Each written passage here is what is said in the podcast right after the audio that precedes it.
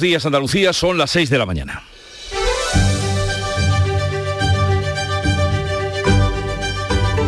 Despierta tu mente, descubre la realidad. En Canal Sur Radio, La mañana de Andalucía con Jesús Vigorra. Septiembre llega todos los años, siempre llega, lo mismo que el veraneo termina y volvemos a la tarea diaria de contar la vida en Andalucía y de los andaluces. Es así como comenzamos hoy una nueva temporada en Canal Sur Radio esta que es su emisora, que pasa por la expectación ante el devenir de la carga de fuel del petrolero encallado en Gibraltar, donde continúa el bombeo de combustible. Ya se han traspasado más de 40.000 litros de aceite y lubricante y la Junta ha decretado hasta para el baño la playa de Poniente en la línea, que ha quedado abierta bajo la vigilancia de la Policía Autonómica y bajo la atenta mirada de ecologistas que tienen la intención de denunciar este siniestro ante la Unión Europea. Otro asunto que nos ocupa y nos preocupa y mucho es la falta de agua, grave en este momento para el riego.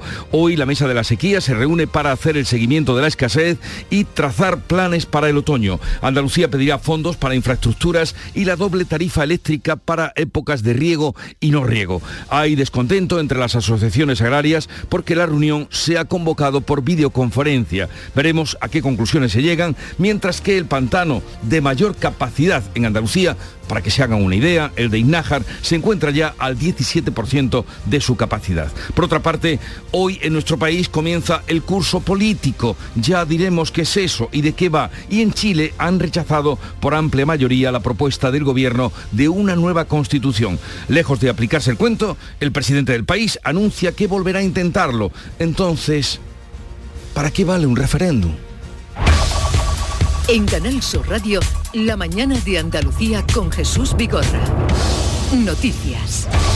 ¿Qué les vamos a contar con Manuel Pérez Alcázar? Buenos días, Manuel. Buenos días, Jesús Vigorra. Pero antes de nada, el tiempo que nos espera para hoy. Este lunes, este 5 de septiembre, vamos a tener cielos poco nubosos o despejados, temperaturas sin cambios, con aviso amarillo en la costa malagueña por el terral, porque los termómetros van a alcanzar los 36 grados. Vientos de componente oeste flojos en el interior, poniente ocasionalmente fuerte en el estrecho. Y vamos ahora al grueso de la información. Este lunes se analiza en la línea las consecuencias del vertido del buque OS-35, varado frente a Gibraltar. Verdemar Ecologistas en Acción llevarán a la Unión Europea este accidente. Siguen las labores de bombeo de material contaminante cuando se cumple ya una semana del accidente que dejó varado a este buque. Gibraltar ha informado esta noche de que ya han extraído las 27 toneladas de aceite lubricante que contiene y las 250 de gasoil. El operativo sigue avanzando en el vaciado de las 215 toneladas de fuel pesado que siguen dentro del barco. Los buzos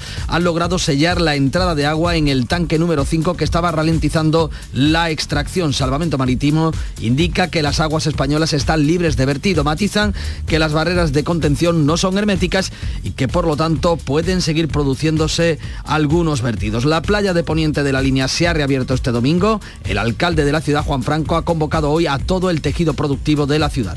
Estoy seguro que va a ser una reunión productiva y también que servirá pues, para canalizar un poco la información y escuchar a estos sectores que seguro tienen cuestiones que aportar también Gibraltar que ha solicitado ayuda a España, ha abierto al eh, público ya una de las playas, aunque otra sigue cerrada. Verdemar Ecologistas en Acción va a acudir a la Unión Europea en el estrecho de Gibraltar.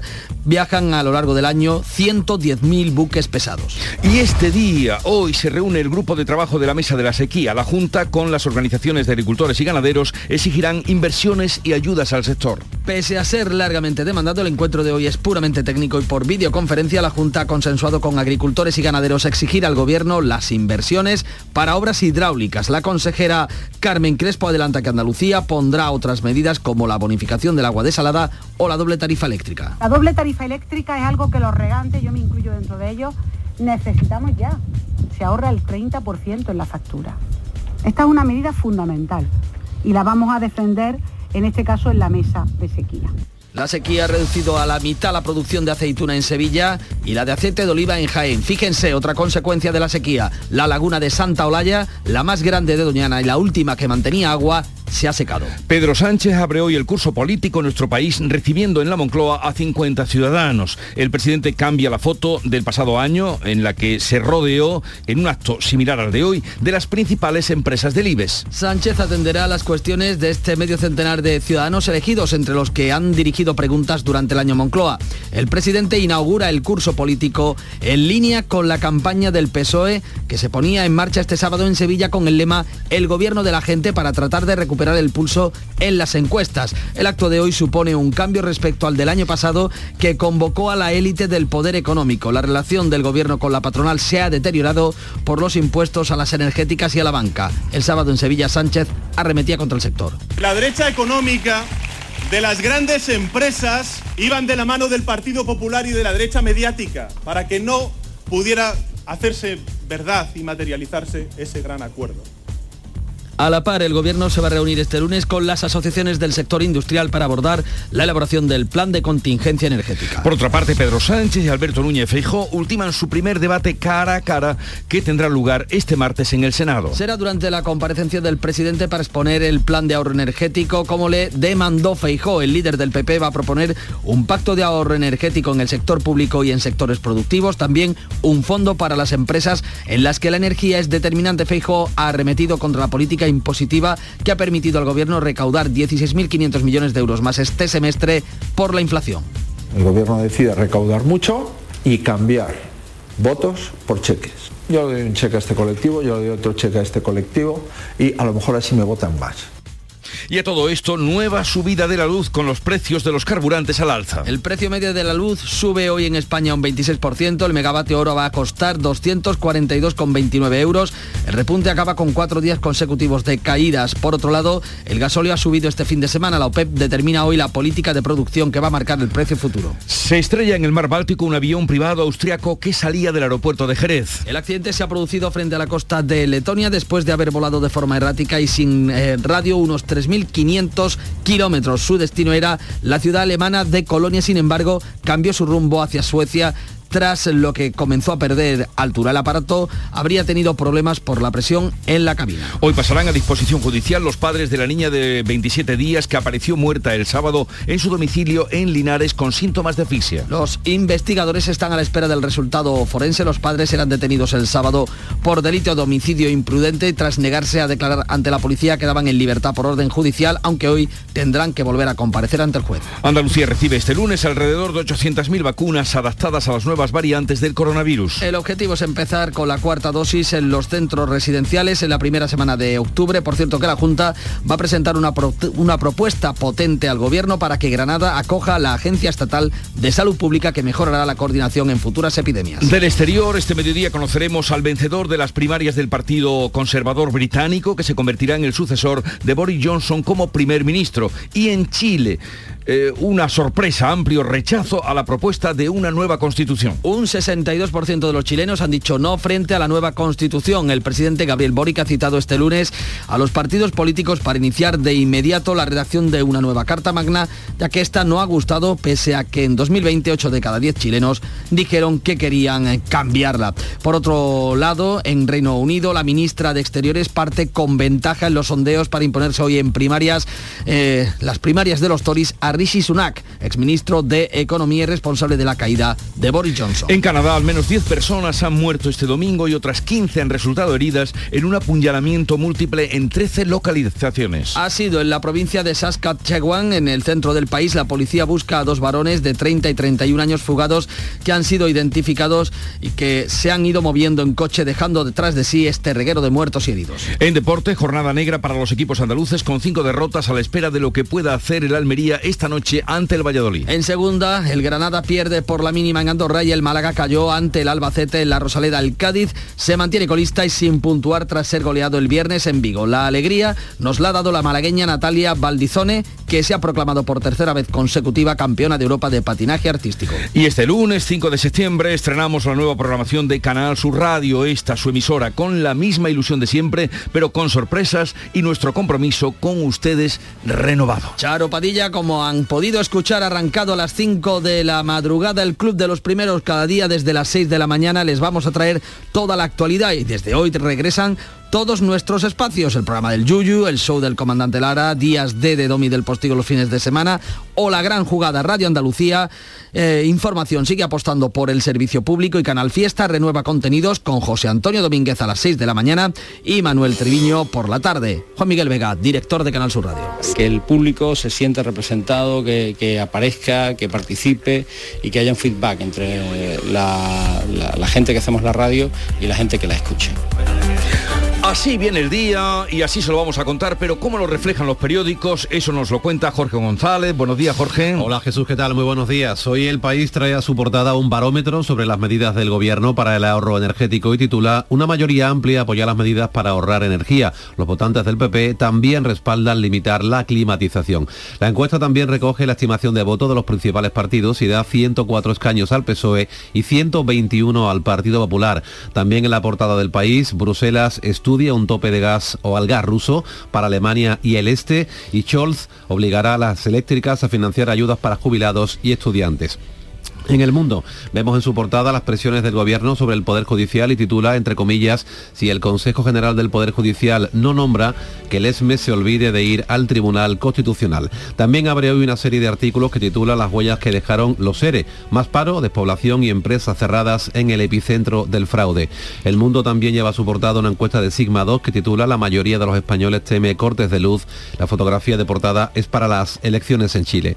En ABC el titular más destacado es el fin de la pandemia dispara la delincuencia en un 25%. Interior justifica el crecimiento de los delitos sexuales en, en, que las víctimas denuncian ahora más como consecuencia de las políticas de concienciación. La imagen de portada en ABC es para el canciller alemán Olaf Scholz y titula Alemania inyecta 65.000 millones para rescatar familias y empresas. En la razón leemos cuatro vocales conservadores deciden si Sánchez toma el Tribunal Constitucional y Francisco el, eleva los altares al Papa Juan Pablo I, el de la sonrisa. Vanguardia lleva su portada la guerra en Europa y sus consecuencias económicas. Scholz dice que Alemania está preparada para pasar el invierno sin gas ruso, con una imagen de Liz Truss con el título Tras acaricia el cargo de Premier británica. En cuanto a los digitales, el Confidencial abre su edición con el suceso de Canadá, al menos 10 muertos y 15 heridos en un apuñalamiento múltiple en el diario.es el gobierno arranca su año decisivo con éxitos en Europa y encuestas a la banca, a la baja en casa, perdón, y en la portada del español, tercera entrega de un sondeo que titula Robles, la única ministra que aprueba, Planas y Yolanda Díaz le siguen en valoración. Así viene la prensa nacional, pero de la internacional que destacamos, Beatriz Almeida, buenos días. Buenos días, pues comenzamos con el alemán Bild que recoge el accidente aéreo. El piloto perdió el conocimiento, se pregunta, Casi ninguna esperanza para los cuatro ocupantes, avistados escombros y una alfombra de aceite. Pilotos de aviones de combate vieron el accidente. En el Süddeutsche Zeitung, también alemán, proyecto XXL para un invierno tranquilo. Así se refieren al tercer y mayor paquete de ayudas para afrontar la inflación. 65.000 millones de euros aprobado el gobierno alemán. Eh, el muy costoso paquete está respaldado por una convicción común. Los tiempos se están poniendo difíciles. En el Mercurio de Chile, con ese estilo telegráfico que caracteriza a la prensa sudamericana, rechazo arrasa en plebiscito y asesta duro golpe a gobierno de Boric. En el británico The Guardian, tras seguirá adelante con una economía de impuestos bajos, a pesar de la llamada a la cautela, la posible primera ministra también está considerando congelar las facturas de energía este invierno a un costo de hasta 100.000 millones de libras. Y terminamos con el Toronto Star de Canadá. Es horrible, 10 muertos, 15 heridos en el apuñalamiento en Saskatchewan. Palabras del presidente Justin Trudeau. La policía busca dos sospechosos de 31 y 30 años que se consideran armados y peligrosos. Tremendo, lo de Canadá, la noche, la madrugada, el amanecer, bueno, el amanecer todavía no ha llegado. ¿Cómo ha ido, querida Charo Padilla? Buenos días, buenos bienvenida. Buenos días, querido Vigorra. Mira, es un plis playa, estamos aquí otra vez. Desde luego. Todo pasa. Todo pasa, Y todo llega. En un instante. Pero a mí me da mucha alegría encontrarme con el Club de los Primeros, con la gran familia que cada vez es más grande y de, a pesar de los pesares que tenemos mucho, eh, seguir amaneciendo con, con, fuerza y con energía. Hemos hablado, pues, de, lo que, ¿de qué vamos a hablar? De, los precios. Nos hemos ido al mercado y hemos comprobado cómo la fruta y la verdura y la carne está por las nubes, pero por las nubes. No es que no, que no, no por las nubes. Es que es, que es el, el doble, yo qué sé, la carne, el- la, pechuga de pollo, que era una, una- una pieza, una, una cosita. No, no, esto es un manjar ya. Me decía Águeda, eh, de, de Carnicería Almansa, que, que, que nunca en su vida y que lleva muchísimos años en la profesión ha habido algo igual. Y que, bueno, porque así estamos, en la fruta igual, ¿eh? Testimonios directos y además de quien lo comprueba cada día. Así comenzó el día en Canal Sur Radio, día de estreno. Charo, hasta mañana. Hasta mañana. que descanse. ¿Y qué tenemos para hoy? Agenda que podamos adelantar. Olga Moya, querida Olga, buenos días. Hola, ¿qué tal? Muy buenos días. Hoy toma posesión el fiscal general del Estado, Álvaro García Ortiz, en el Tribunal Supremo y luego por la tarde, eso va a ser por la mañana y por la tarde, eh, va a ser recibido en audiencia por el rey Felipe VI en el Palacio de la Zarzuela. El macrojuicio contra José Villarejo se reanuda este lunes y ya entra de lleno en la recta final porque es la exposición de los informes de las partes. El ministro de Interior, Fernando Grande Marlasca, y el director general de Tráfico, Pera Navarro, van a presentar el balance de la siniestralidad vial de este verano. Vamos a estar muy atentos a estos datos. Lo que sabemos es que en las carreteras ha habido este año más fallecidos que en los meses de julio y agosto anteriores. Y el ministro de Asuntos Exteriores, José Manuel Álvarez, va a comparecer en comisión mixta para la Unión Europea en el Congreso de los Diputados. Lo que va a hacer es anunciar los preparativos y qué es lo que van a hacer de cara a la presidencia española del Consejo de la Unión Europea. Y a la espera de la confirmación de la sentencia sobre el caso de los ERE, sigue en el aire la cuestión del indulto que en el caso del expresidente Griñán, su familia ya ha solicitado formalmente. De este asunto no habló en Sevilla precisamente el presidente del gobierno, pero sí que se hace el tempranillo. Tempranillo del indulto.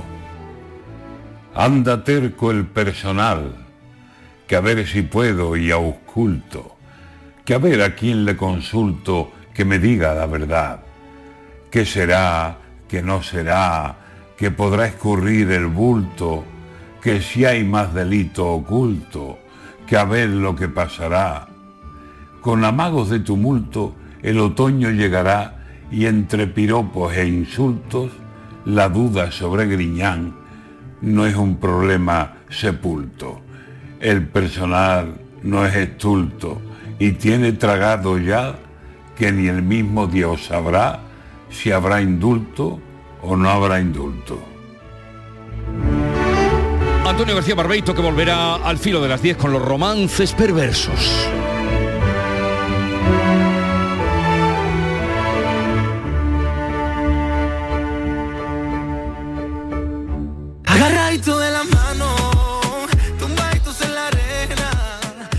Y la música que nos llega de Canal Fiesta Radio, la emisora hermana, que también comienza hoy nueva temporada. Aquí Antonio José y Chema Rivas.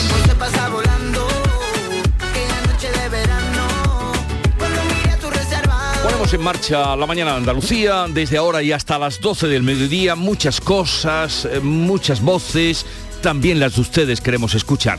Y tendremos a partir de las 9 la visita del consejero de la presidencia, Antonio San, para repasar tema de actualidad. Estará también eh, nuestro Francisco Arevalo para echarles una mano en todo lo que pueda ser, con seguros y automóviles. Luego vendrá Yuyu con las Yuyu Noticias y tendremos muchas cosas que compartir. Pero ahora sigue la información, 6-18 minutos de la mañana en Canal Sur Radio. Ahora es el momento de opositar. Más de un millón de empleados públicos se jubilarán en los próximos 15 años. Aprovecha la mayor oferta de plazas de la historia y hazte funcionario con la Academia Líder en Aprobados. academiajesusayala.com El paso de opositor a funcionario. Me gusta cuidarme. Es una suerte tener este sol, este tiempo. Y aquí hay tantas cosas buenas, sobre todo cuando te sientas a la mesa. Pero muchas veces me pregunto, ¿qué debo comer para seguir en forma? Para estar bien. Andalucía, con sus productos y su gastronomía, tiene la respuesta. Lo bueno es mejor. Junta de Andalucía. La mañana de Andalucía en Canal Sur Radio con Manuel Pérez Alcázar. 6 y 19 minutos de la mañana de este lunes en el que seguimos pendientes del barco varado frente a las costas de la línea en el campo de Gibraltar. Gibraltar sigue con las labores de bombeo del material contaminante del buque OS-35 que chocaba hace ahora una semana contra otro barco y quedaba varado frente a las costas de La Roca. El gobierno de Gibraltar ha actualizado los datos esta noche. Ya se han extraído 27 toneladas de aceite lubricante que contenía el buque y las 250 de gasoil. El operativo sigue avanzando en el vaciado de las 215 toneladas de fuel oil pesado que siguen dentro. Los buzos han logrado sellar la entrada de agua en el tanque número 5 que ralentizaba las tareas. En cuanto al vertido de la bahía, la inspección de salvamento marítimo indica que las aguas están libres de petróleo o de películas de aceite flotante. Matizan eso sí que las barreras de contención no son herméticas y que no pueden retener el 100% de estos productos. Luis Bengoa, miembro del grupo de acción de la Policía Autonómica que está prestando apoyo a los equipos en alerta por posibles vertidos en la línea. Tampoco podemos entrar en la zona eh, británica, entonces lo que hacemos básicamente es colaborar con medio ambiente y con eh, los barcos que vengan para acá para ver el tema este del, vertido y eso, eh, principalmente que, que no llegue a la orilla y que si llega pues avisemos a los bañistas para que no les perjudique. En el Peñón sigue cerrada al baño la playa de Little Bay, aunque ya la de Sandy Beach ha pasado del rojo al amarillo. Llega menos contaminación. Eso sí, Gibraltar ha tenido que solicitar ayuda a España. El estrecho, fíjense, registra un tráfico de 110.000 buques al año. Por su parte, en la línea, el alcalde ha convocado hoy a todos los sectores para tratar de analizar las consecuencias del vertido, mientras que el grupo Verdemar Ecologistas en Acción ha anunciado que llevará el asunto ante la Unión Europea, Ana Torregrosa. El alcalde de la línea, Juan Franco, ha convocado a todo el tejido productivo de la ciudad para analizar la situación y poner sobre la mesa las acciones que se puedan llevar a cabo para minimizar las consecuencias tras el siniestro del buque OS-32. Estoy seguro que va a ser una reunión productiva y también que servirá pues, para canalizar un poco la información y escuchar a estos sectores que seguro tienen cuestiones que aportar también. Restos del vertido llegaban el viernes a la playa de Poniente que tuvo que ser cerrada. A mediodía de ayer pudo reabrirse. Se ha comprobado que la calidad del agua es la adecuada después del vertido que sufrimos el pasado viernes. Tengo que agradecer el trabajo que está realizando la Junta de Andalucía en coordinación con el Ayuntamiento de la Línea. Creo que se está realizando un trabajo bastante importante, también en coordinación con la Administración del Estado en otros aspectos. Se mantiene, eso sí, una vigilancia intensiva en todo el litoral para actuar con la mayor rapidez posible si se detectaran restos nuevamente. También se va a intensificar el control en las lonjas de Algeciras y la línea. De hecho, las autoridades de Gibraltar, que mantienen la bandera roja en dos de sus playas, reconocen que mientras el buque no se retire del mar, se pueden seguir registrando algunos vertidos. Y Verdemar Ecologistas en Acción va a acudir a la Unión Europea. Quieren saber qué va a hacer la institución comunitaria tras el vertido del OS-32 que recuerdan que está semi-hundido en una zona de interés comunitario del estrecho oriental. La mañana de Andalucía. El otro asunto informativo en Andalucía de este lunes es la reunión del grupo de trabajo de la mesa de la sequía. Se trata de un encuentro puramente técnico y a través de videoconferencia, a pesar de que ha sido ampliamente demandado por la Junta de Andalucía y por las organizaciones agrarias y ganaderas que han pactado las medidas que van a exigir al Ministerio. Javier Bolaño, buenos días. Buenos días. La Junta ha consensuado con agricultores y ganaderos una posición común para este encuentro en el que una de las principales reivindicaciones es el aumento de las inversiones del Gobierno Central para obras hidráulicas. Ricardo Serra, presidente de Asaja Andalucía, asegura que es necesario necesario tomar medidas porque las sequías son recurrentes y cada vez lo serán más. No podemos esperar que esto se solucione simplemente porque se ponga a llover un buen día. Lo que tenemos que hacer es buscar soluciones para que ese día, cuando empiece a llover, tengamos capacidad de afrontar después un nuevo ciclo que indefectiblemente vendrá después, ¿no? Porque lo que está claro es que no podemos ser tan poco eficientes a la hora de solucionar los problemas de que estamos hablando de los mismos problemas de hace muchísimos años. Además, Carmen Crespo, consejera de Agricultura, explicaba que Andalucía pondrá sobre la mesa otras medidas de carácter económico, como la bonificación del agua desalada. Que nosotros establecemos al 0,30, pero que tendrá el Gobierno de España que establecer la cuantía, como ya hizo en algunas comunidades de regantes y también para la utilización, en este caso, de municipios por parte de, de algunos municipios que solo tienen agua desalada. O la doble tarifa eléctrica. Necesitamos ya, se ahorra el 30% en la factura. Esta es una medida fundamental. La mesa de la sequía comenzó a funcionar el pasado mes de marzo. El ministro de Agricultura, Luis Planas, ha abogado por el diálogo en la reunión de este lunes. Evaluar y compartir esta situación con todos los actores. Somos un gobierno de diálogo y pretendemos que ese diálogo escuchar a lo que piensan las comunidades autónomas y lo que piensan también las organizaciones agrarias y las comunidades de regantes. Y en segundo lugar, examinar, si lo hay, iniciativas que puedan plantearse que complementen lo que esté ya vigente. Fíjense en las consecuencias de la sequía. Un retrato de la gravedad de lo que sucede lo ofrece la laguna de Santa Olalla, la laguna permanente más grande de Doñana y la última que ha mantenido agua durante el mes de agosto ha terminado por secarse, ha quedado reducida apenas a un pequeño charco. Entre tanto, las consecuencias para la economía, para la agricultura y la ganadería. En Sevilla, la sequía está dañando la producción de los dos cultivos en los que el campo sevillano es líder. La cosecha de la aceituna de mesa se ha reducido a la mitad y solo se ha plantado el 30% de arroz, un cultivo en el que Sevilla es la principal productora en Europa. El presidente de la Federación de Arroceros, Eduardo Vera, espera que se ejecute un proyecto ya aprobado para modernizar las canalizaciones. Que no nos vuelva a pasar esto, vamos a prepararnos para el futuro, que es lo que ojalá podamos hacer aquí nosotros. Por un lado, nosotros lo que estamos buscando, sobre todo en la margen derecha, es la modernización, es decir, canalizar ese agua un río más arriba, para explicarlo muy sencillito, ¿vale? No depender tanto de la situación en el río, sino canalizar agua y traerla del río más arriba no solamente eh, la aceituna y el arroz, también la campaña de frutos rojos que ahora arranca, ve la perspectiva por delante con dificultades, mientras que en Jaén los técnicos de agricultura avanzan que esta falta de agua va a dejar una bajísima producción de aceite. La poca aceituna que hay está muy pequeña, por lo que la campaña puede perder más de la mitad de las 500.000 toneladas que se han obtenido este año. Menos producción que se traduce en pérdidas de trabajo, como explica el gerente de la cooperativa agroalimentaria, Antonio Guzmán. Y eso hay que sumarle la pérdida de luego en la multuración, etcétera, etcétera, etcétera. Eso puede suponer una pérdida de más de 100 millones, van a suponer una pérdida de más de 100 millones de euros para toda la provincia.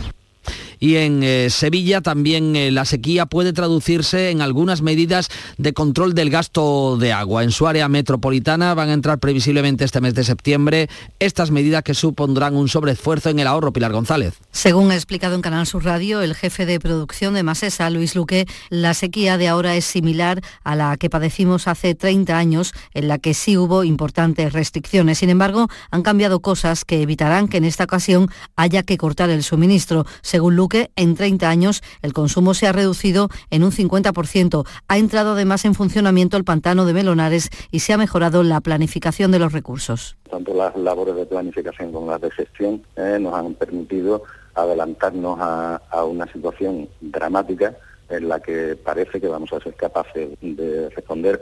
El estado de sequía se decretará cuando los embalses tengan 268 hectómetros cúbicos. Ahora el agua embalsada es de 278.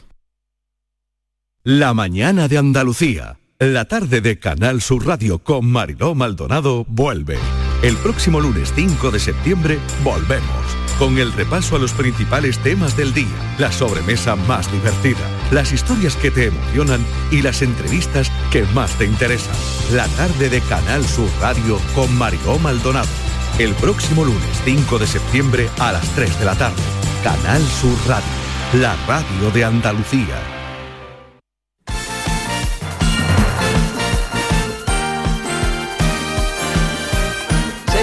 28 minutos, hacemos balance de la jornada liguera de este fin de semana que no ha sido buena para los equipos andaluces. Pedro Lázaro.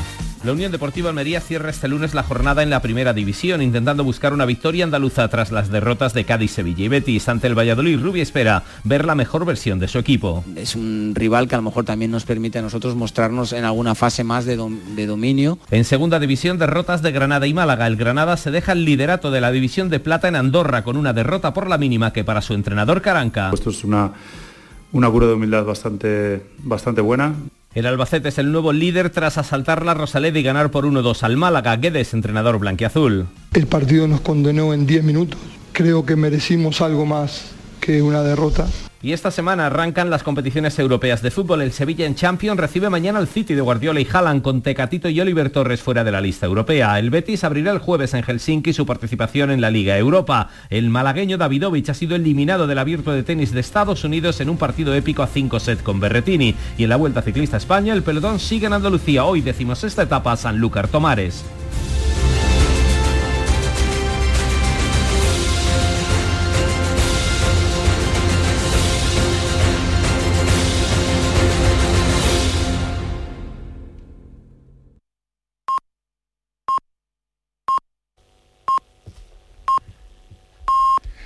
Andalucía son las seis y media de la mañana.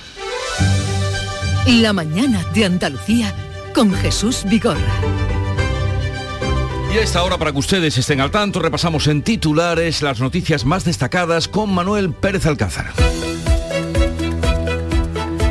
La mesa de la sequía se reúne hoy para hacer el seguimiento de la escasez de agua y trazar planes para este otoño. Andalucía pedirá fondos para infraestructuras, bonificaciones para el agua desalada y la doble tarifa eléctrica para épocas de riego y no riego. Hay descontento entre las asociaciones agrarias porque la reunión se va a realizar por videoconferencia. Pedro Sánchez recibe hoy en Moncloa a medio centenar de ciudadanos para abrir el curso político. Es un formato inédito. 50 personas tomarán la palabra y le harán preguntas y expresarán sus inquietudes. Continúa el bombeo del combustible del buque varado en Gibraltar. Ya se ha traspasado todo el aceite lubricante y el gasoil. Se sigue avanzando en el vaciado de las 215 toneladas de fuel pesado. La playa de Poniente de la línea está limpia de residuos y ha quedado abierta al baño bajo vigilancia. Se estrella en el mar Báltico un jet privado que había salido de Jerez de la frontera con destino a Alemania. Aviones y barcos de rescate de Suecia y Estonia buscan a esta hora la nave y posibles supervivientes. Sus cuatro ocupantes son de nacionalidad alemana, de una misma familia con residencia temporal en Zara de los Atunes, en la provincia de Cádiz. Todo apunta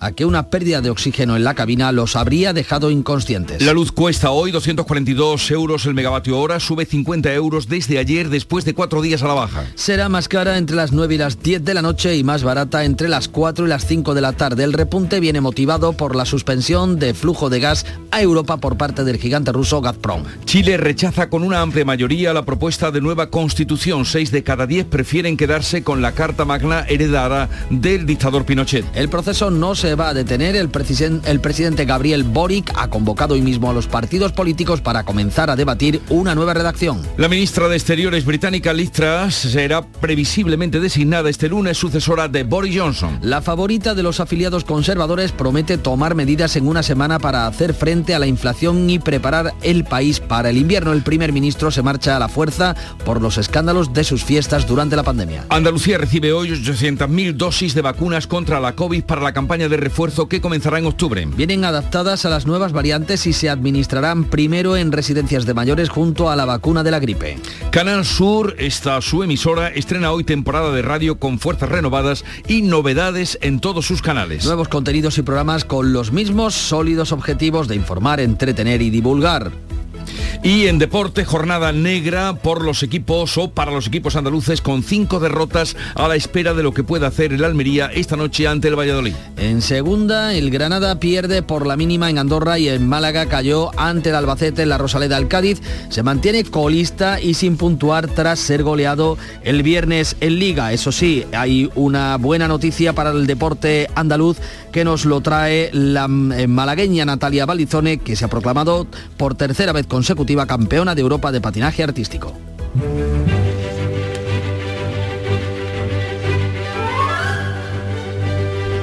Hoy el Santoral remite a una persona eh, muy conocida y admirada en todo el mundo, la Beata Madre Teresa de Calcuta, religiosa albanesa, nacionalizada india, nacida en el seno de una familia católica albanesa, la profunda religiosidad de su madre despertó en ella una vocación de misionera desde tempranísima edad. Siendo aún niña, ingresó en la congregación mariana de las Hijas de María, donde inició su actividad de asistencia a los más necesitados, a los que nadie quería ni tocar ni ver. Todo un símbolo de la lucha contra la pobreza del siglo XX. Pues hoy es el día en el que se recuerda su nombre y su obra. Y tal día como hoy estamos a 5 de septiembre del año 1972, morían, eran asesinados en las Olimpiadas de Muni 11 atletas israelíes y 5 guerrilleros de Septiembre Negro en el asalto de un comando palestino a su alojamiento. Fue tremendo, aquello quedó eh, en la memoria a sangre y fuego desde luego, porque fue terrible en unas Olimpiadas convocadas para la competición deportiva. Lo llevó al cine, ¿no? Lo que Spielberg, ocurrió. ¿no? Sí, Spielberg hizo la película que también consta. Fue tal día como hoy y un grande del flamenco, ahora que está a punto de iniciarse la Bienal de, Flamenco de Sevilla, un grande, Antonio Mairena, cantador español de flamenco, fallecía tal día como hoy de 1983.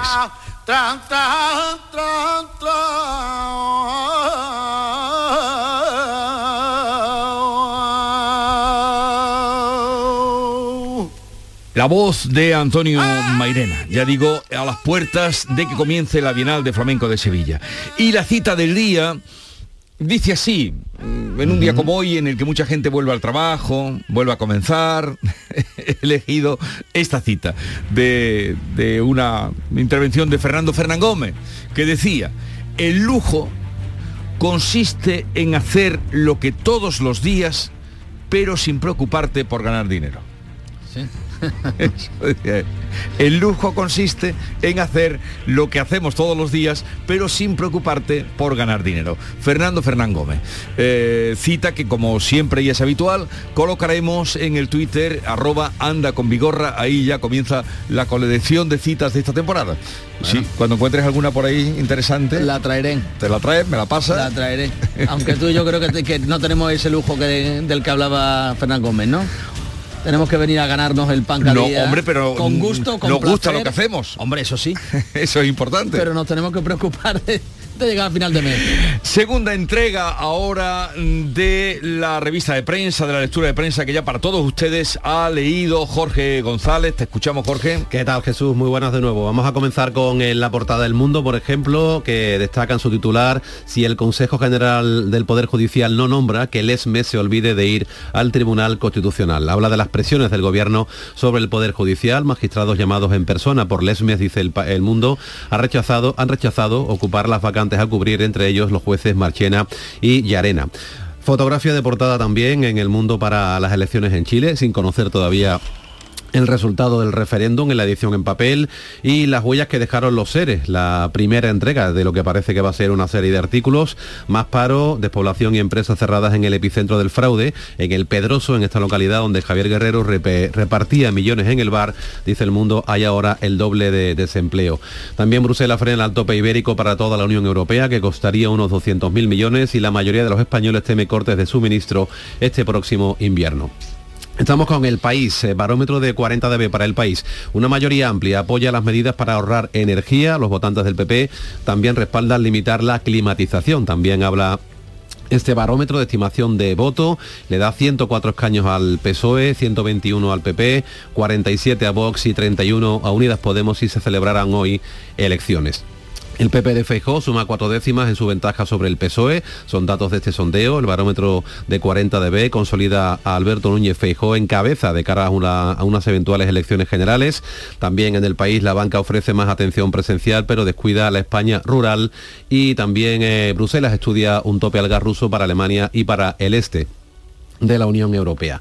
En la portada de ABC, eh, fotografía para una bella panorámica de la orilla del río Guadalquivir, una fotografía preciosa de la Torre del Oro. El ocio y la cultura de Sevilla se desplaza al río y arriba Antonio Sanz lleva ABC una entrevista al consejero de la presidencia de la Junta, Andalucía, entre comillas, dice, es ahora la región más atractiva para invertir. Recordamos que a las 9 y 5, que lo has anunciado tú, estará aquí con nosotros en la mañana de Andalucía Antonio Sanz, el, el consejero.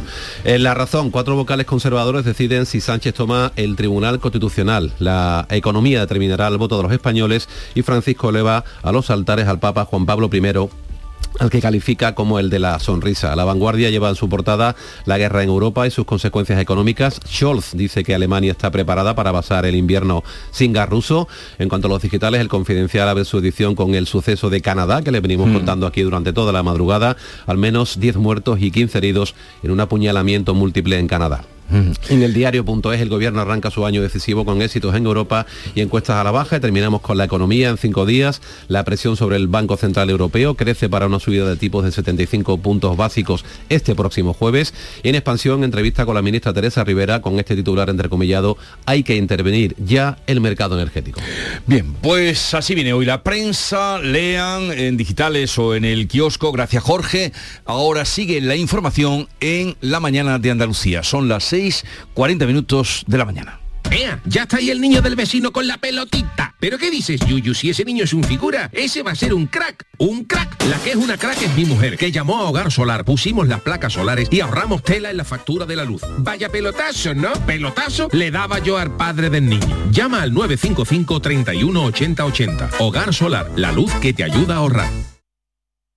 Me gusta cuidarme. Es una suerte tener este sol, este tiempo. Y aquí hay tantas cosas buenas, sobre todo cuando te sientas a la mesa. Pero muchas veces me pregunto, ¿qué debo comer para seguir en forma, para estar bien? Andalucía, con sus productos y su gastronomía, tiene la respuesta. Lo bueno es mejor. Junta de Andalucía.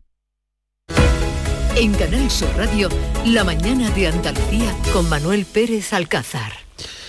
6 eh, de la mañana 40 minutos, eh, actividad política que viene cargada esta semana en la que arranca el curso político, lo hace hoy lunes, que el presidente del gobierno lo va a inaugurar en la Moncloa recibiendo a medio centenar de ciudadanos con los que va a intercambiar impresiones sobre las previsiones y prioridades del gobierno para los próximos meses. Se trata de un formato que es diferente al del pasado año, cuando Pedro Sánchez daba el pistoletazo haciéndose la foto con los empresarios y miembros del IBEX 35. Ahora Moncloa quiere recuperar la cercanía con la gente en línea con la estrategia del Partido Socialista en una campaña que inauguraba el propio Sánchez en Sevilla este sábado. Cuéntanos, Juan Pereira. Los ciudadanos serán los protagonistas del acto organizado por la Moncloa en el que se dará voz a medio centenar de españoles para expresar sus inquietudes al presidente del gobierno, quien tratará de darles respuestas y de explicarles sus prioridades y planes de futuro. Será un encuentro con el que Pedro Sánchez inaugura el curso político en línea con la campaña que el PSOE ha puesto en marcha hasta final de año con el lema El gobierno de la gente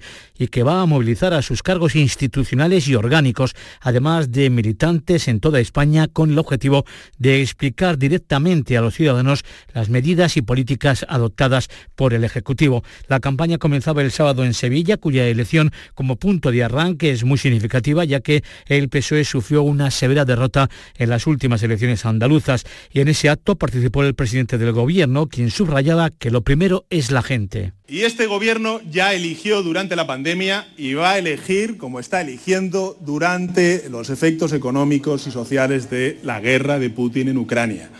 Primero la gente y luego todo lo demás. El acto que tiene hoy el presidente Moncloa supone un cambio radical, ya que el año pasado Sánchez convocó en la Casa de América en Madrid a representantes de las grandes compañías del IBEX 35.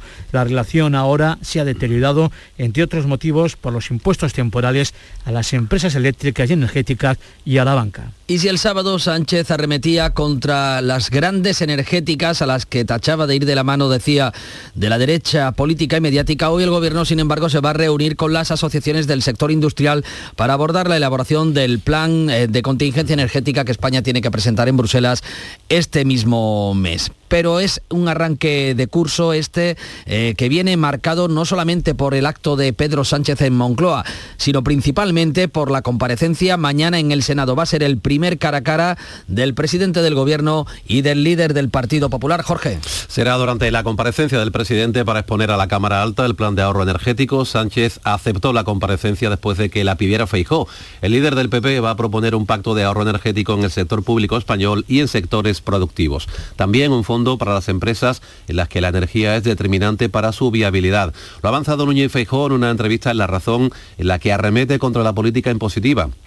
Por efecto de la inflación, Hacienda ha recaudado 16.500 millones de euros más este semestre que el primer semestre del año anterior y eso hay que devolverlo al ciudadano. Al subir los precios, una recaudación enorme. Parece razonable que un gobierno que se autodenomina gobierno de izquierdas eso lo entienda bien, pero no, el gobierno decide recaudar mucho y cambiar votos por cheques. Yo le doy un cheque a este colectivo, yo le doy otro cheque a este colectivo y a lo mejor así me votan más. Arranque de curso político que viene marcado por encuestas que ratifican la ventaja del Partido Popular sobre el PSOE de Pedro Sánchez. Jorge. El Partido Popular aventajaría en siete puntos y medio al PSOE según el sondeo de Sigma 2 publicado este domingo por El Mundo. Los populares crecen un punto y medio más hasta alcanzar un 31,7% de los votos, lo que se traduciría en 45 escaños de ventaja sobre los socialistas. Serían 137 para el PP y 92 para el PSOE, con lo que Núñez Feijóo podría gobernar si sumara los 46 escaños que conseguiría Vox según esta encuesta. Ambos partidos superarían claramente la mayoría absoluta con 183 diputados. Los de Bascal perderían, esos sí, dos diputados desde la última encuesta de junio. Unidas Podemos se mantiene estable y Ciudadanos se quedaría sin representación en el Congreso. Muy parecido es el resultado de otra encuesta publicada por el Español que da al PP una ventaja de 44 escaños, mientras que la de OK Diario da una mayor ventaja a los populares con 50 diputados más y una mayoría absoluta de 196 escaños sumando fuerzas Perdón, fuerzas con Vox. Un apunte más de la política. Polémicas declaraciones de la exministra de Vivienda de Rodríguez Zapatero. María Antonia Trujillo ha dicho este fin de semana en la ciudad marroquí de Tetuán que las ciudades autónomas de Ceuta y de Melilla son vestigios del pasado que suponen una afrenta a la integridad territorial de Marruecos. Yo creo que los pasos de Ceuta y Melilla y los islotes suponen una afrenta a la integridad territorial de Marruecos eh, yo creo que son vestigios del pasado que interfieren en la independencia económica y política de este país y en las buenas relaciones entre los dos países. Declaraciones que han suscitado las críticas de los gobiernos de ambas ciudades autónomas, incluso del Partido Socialista de Ceuta y de Melilla. El portavoz socialista en el Congreso, Pachi López, sale al paso y desautoriza a la exministra. Es evidente que no lo compartimos, en absoluto. ¿no? Que es una, será su opinión particular, pero desde luego el gobierno no está de ninguna manera de acuerdo con esas declaraciones. No dudamos de la españolidad de Ceuta y Melilla. La mañana de Andalucía.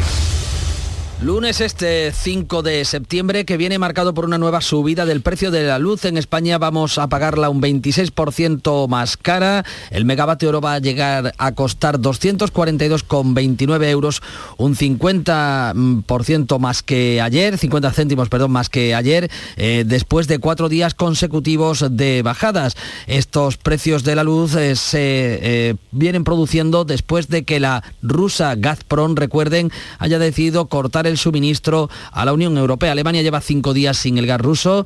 Viendo lo que se espera este invierno, el gobierno que encabeza Olaf Schulz ha presentado este domingo un paquete de 65.000 millones de euros para que los ciudadanos afronten la inflación con cheques de ayuda a pensionistas, descuentos en los transportes públicos y tope a la tarifa de la luz. La Rusia de Putin ha incumplido el contrato y ya no es un proveedor fiable. Ahora nos aseguraremos de que ningún ciudadano se quede solo.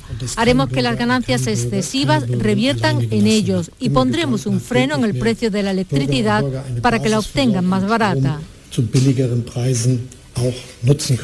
No solo los precios de la luz, también el gasóleo ha subido este fin de semana y todo indica que puede seguir eh, haciéndolo. La OPEP se reúne hoy para determinar la política de producción que marcará el precio del combustible en los próximos meses, según Nacho Rabadán, director de la Confederación de Estaciones de Servicio. Lamentablemente esta es una tendencia que muchos nos tememos eh, va a perdurar en el tiempo. Eh, aunque a nosotros como compradores y como vendedores de carburante en España lo que nos interesa es el mercado local, lo cierto es que este está muy afectado por lo que sucede en el mercado global. Y lo que sucede en el mercado global, desde luego que no es nada halagüeño como para prever una bajada en el precio de los carburantes y mucho menos del diésel. Este lunes Andalucía va a recibir alrededor de 800.000 vacunas adaptadas a la nueva variante del coronavirus. El objetivo es empezar a poner la cuarta dosis en los centros de mayores en la primera semana de octubre. Eh, precisamente los mayores reciben esta vacuna, esta cuarta dosis de buen grado. Es el caso de los que viven en la residencia pública Leópolis de Sevilla. Y eso todavía nos da más fuerza para luchar contra este bicho pues mejor. Así que yo estoy contentísima con eso y nada, que cuanto antes vengas yo la primera me pongo para que me la pongan. La cuarta, la quinta, lo que sea, que aquí gracias a Dios no hemos tenido ni un fallecimiento, gracias a Dios. La consejera de Salud, Catalina García, por su parte, dice que prepara una propuesta contundente para que Granada sea la sede de la Agencia Estatal de Salud Pública que tendrá que velar por futuras pandemias. Creemos que es importante la coordinación, lo hemos visto durante la pandemia, a todos nos ha enseñado que, que nuestros sistemas de información no son compatibles y deben de serlo, de todas las comunidades autónomas con el Ministerio, que los datos que, nos, que, que recogíamos a nivel de comunidad autónoma eran distintos y algunos no de calidad con lo cual eso también es importante rectificar. Y si él viene a, solucionar todos estos problemas, a que todos estemos coordinados, a que todos hablemos el mismo idioma, me parece perfecto. Hoy vamos a conocer eh, las causas del accidente de ese avión que partía de Jerez y que se estrellaba frente a aguas de Letonia con una familia de cuatro miembros de Alemania y también eh, pasarán a disposición judicial los padres de la niña de 27 días eh, que el sábado aparecía muerta con síntomas de asfixia en su casa de Linares. Es un lunes este 5 de septiembre en el que, como les venimos diciendo, Canal Sur Radio arranca programación. Juan Miguel Vega, director de Canal Sur Radio. Haciendo que Canal Sur Radio sea la voz de Andalucía la voz que cuente lo que pasa en Andalucía a los andaluces con su propio acento y la voz que explique qué es Andalucía eh, sin que nadie tenga que, que venir de fuera a, a, decirlo, a hacerlo. ¿no? 7 menos 10, información local. En la mañana de Andalucía de Canal Sur Radio, las noticias de Sevilla. Con Pilar González.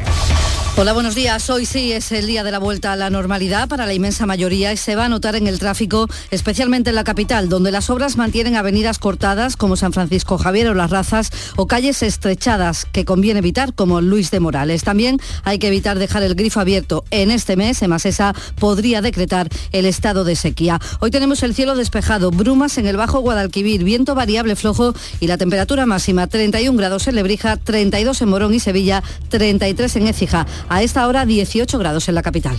Porque realizar una obra eficaz y eficiente en Sevilla es posible. Revesan. Contamos y trabajamos con arquitectos, administradores de fincas y para particulares, llevando a cabo sus proyectos con la calidad y seriedad que nos caracteriza. Contáctenos en revesan.es. Revesan, transformando Sevilla. En Canal Sur Radio, las noticias de Sevilla. Comenzamos con las últimas incidencias. La Policía Local de Sevilla ha realizado este fin de semana 329 controles de alcoholemia, 15 han dado positivos, entre ellos un menor de 15 años que ha duplicado la tasa máxima cuando conducía un ciclomotor sin permiso. Su padre se ha hecho cargo del menor y del ciclomotor. Además, la policía ha desalojado sin incidente dos botellonas numerosas. Los agentes han intervenido ante las llamadas de los vecinos de la zona de Mercatemático y también del entorno de la calle José Díaz. Y nos preocupamos del estado de la sequía de la falta de agua, porque el estado de alerta por sequía en el que Sevilla y su área metropolitana entrarán previsiblemente este mes de septiembre supondrá un sobreesfuerzo en el ahorro para reducir el consumo en más de 10 litros diario por persona y día. Además, según ha explicado en Canal Sur Radio el jefe de producción de Masesa, Luis Luque, se establecerán otras medidas que pueden incluir multas por derroche, pero sin llegar a las restricciones en el consumo doméstico. Una serie de restricciones de, de usos no esenciales, como pueden ser los baldeos, los riesgos de zonas verdes, llenado de piscinas, lavado de vehículos, todo con la idea de no tener que llegar a, una situación de imposición de restricciones que de momento no está en el horizonte de los planes de la compañía. La agricultura pasa por uno de sus peores momentos. Sevilla es líder mundial en la producción de aceituna de mesa y estamos en plena campaña de recogida del fruto con una producción reducida en un 40%. También Sevilla es líder, en este caso europeo, en producción de arroz y este año se ha cultivado solo el 30%. Ahora la espiga y el grano están en crecimiento, pero está llegando el agua con mucha salinidad por la falta de caudal. El presidente de la Federación de Arroceros, Eduardo Vera, reclama que se acometa una obra de canalización del margen derecho del Guadalquivir que ya está acordada. Que no nos vuelva a pasar esto, vamos a prepararnos para el futuro, que es lo que ojalá podamos hacer aquí nosotros. Por un lado, nosotros lo que estamos buscando, sobre todo en la margen derecha, es la modernización, es decir, canalizar ese agua mmm, río más arriba, para explicarlo muy sencillito, ¿vale? No depender tanto de la situación en el río, sino canalizar agua y traerla del río más arriba. Renfe recupera hoy toda la oferta de las líneas de tren de media distancia que había antes de la pandemia. Jaén, Sevilla, Córdoba, Cádiz y Málaga, Sevilla. Aumentan los trenes. Y los hoteles de Sevilla estarán al 80% este mes de septiembre, tras un verano bueno, al 60% es lo estimado. Septiembre es un mes de mezcla. Convive el turismo familiar con el de congresos y trabajo, lo dice el presidente de los hoteleros sevillanos, Manuel Cornax. Es un mes donde se produce un tránsito entre el vacacional, eh, turismo de negocio, o sea, con congresos, convenciones, incentivos, eh, ya actividad económica. Y bueno, ese tránsito siempre, unos años va un poquito mejor, unos, otros años va un poquito peor, pero bueno, yo creo que va a ir en esa tónica por encima del 80. El alcalde de Sevilla, Antonio Muñoz, se va a reunir hoy con los responsables de la patronal y de los sindicatos UGT y comisiones obreras. Además, tiene previsto comenzar también esta semana reuniones con representantes de los diferentes grupos políticos del ayuntamiento para tratar de acercar posturas y elaborar los presupuestos del año que viene. Muñoz asegura que se trata de una tarea prioritaria para el gobierno de la ciudad y espera sacar adelante esas cuentas a pesar de que en mayo habrá elecciones y eso condicionará mucho las posturas de cada grupo. Yo espero tener los encuentros a partir de la semana que viene si las agendas de los portavoces de los grupos lo permiten. Desde luego el gobierno le va a dar prioridad en su agenda con la delegada de Hacienda que tiene mis indicaciones de tener esas reuniones cuanto antes. El Partido Popular, a través de José Luis Sanz, candidato a las elecciones municipales, se muestra abierto al diálogo, pero con una serie de condiciones. Si el presupuesto contempla una bajada de impuestos, un incremento en partidas como limpieza, como seguridad y nuevas inversiones que generen empleo y riqueza en la ciudad de Sevilla, tendrá por supuesto el apoyo del Partido Popular.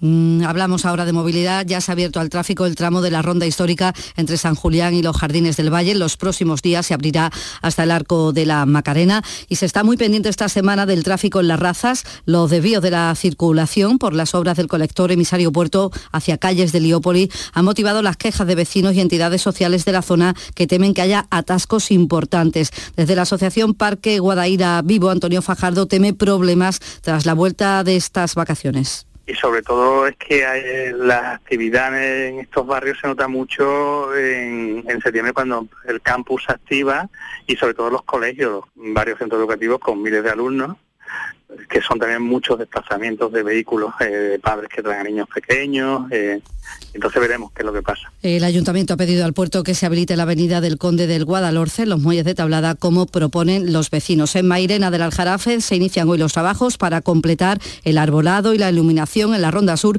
El ayuntamiento planta 915 árboles más e instalará 95 farolas con un presupuesto superior a los 420.000 euros en cuatro meses. Y la Vuelta Ciclista a España llega mañana Tomares y desde hoy el ayuntamiento prohíbe aparcar en todo el recorrido del pelotón, ni en las zonas reservadas para el Parque Vuelta y tampoco en las zonas reservadas para vehículos de la organización. 6 de la mañana y 56 minutos. El martes 6 de septiembre, Tomares se convierte de nuevo en el centro del deporte nacional con la llegada de la decimosexta etapa de la Vuelta a España. Todo está preparado para acoger al pelotón ciclista y vivir el mayor acontecimiento deportivo itinerante del año. Ven y disfruta en Tomares de un día inolvidable. Que no te lo cuenten, vive la vuelta en directo. Ayuntamiento de Tomares. Tomares como a ti te gusta.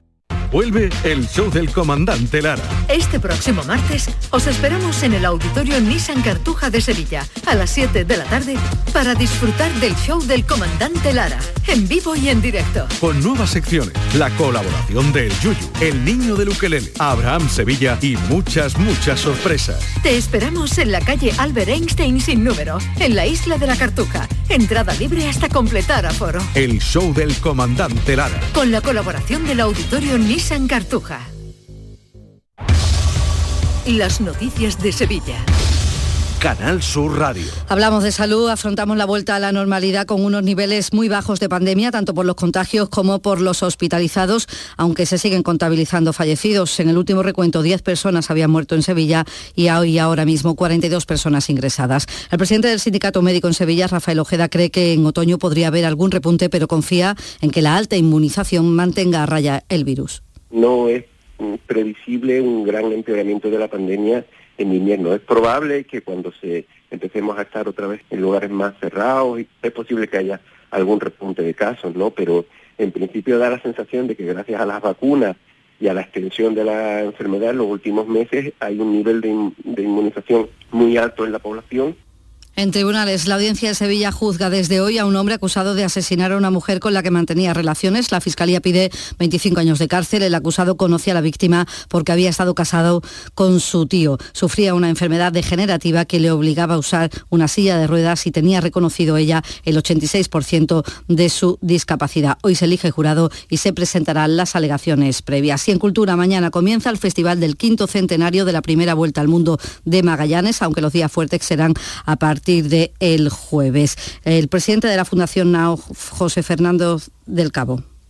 Ese festival va a empezar como no podía ser de otra manera, con la llegada de la nao Victoria, con 18 tripulantes vestidos de época, bajarán del barco como hicieron los de entonces, con cirios, irán en procesión pues a dar gracias por la buenaventuranza y por haber llegado con vida y sobre todo por cumplir un reto del que nunca fueron capaces de imaginarse cuáles serían las conclusiones.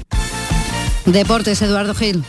Buenos días. El TAT, el Tribunal Administrativo del Deporte, ha estimado el recurso del Betis contra la resolución del Comité de Apelación de la Federación que en su día sancionó con dos partidos la grada del Benito Villamarín por el lanzamiento de aquella barra en el derby al sevillista Joan Jordán. Primero competición, cerró el estadio dos partidos, después un recurso rebajó esta decisión y finalmente todo se va a quedar en una multa de 36.000 euros para el Betis. Por cierto, mañana aparece nada más y nada menos que el Manchester City de Haaland y de Por el Sánchez Pijuán en mitad de una situación delicada para Lopetegui tras el 0-3 del Barça y aún no haber ganado un solo partido desde que comenzó la temporada. Y la Bienal de Flamenco ofrece desde el jueves y hasta el 1 de octubre más de 60 espectáculos. A esta hora, a esta hora tenemos 17 grados en Umbrete, en Villamanrique también 18 en Los Molares.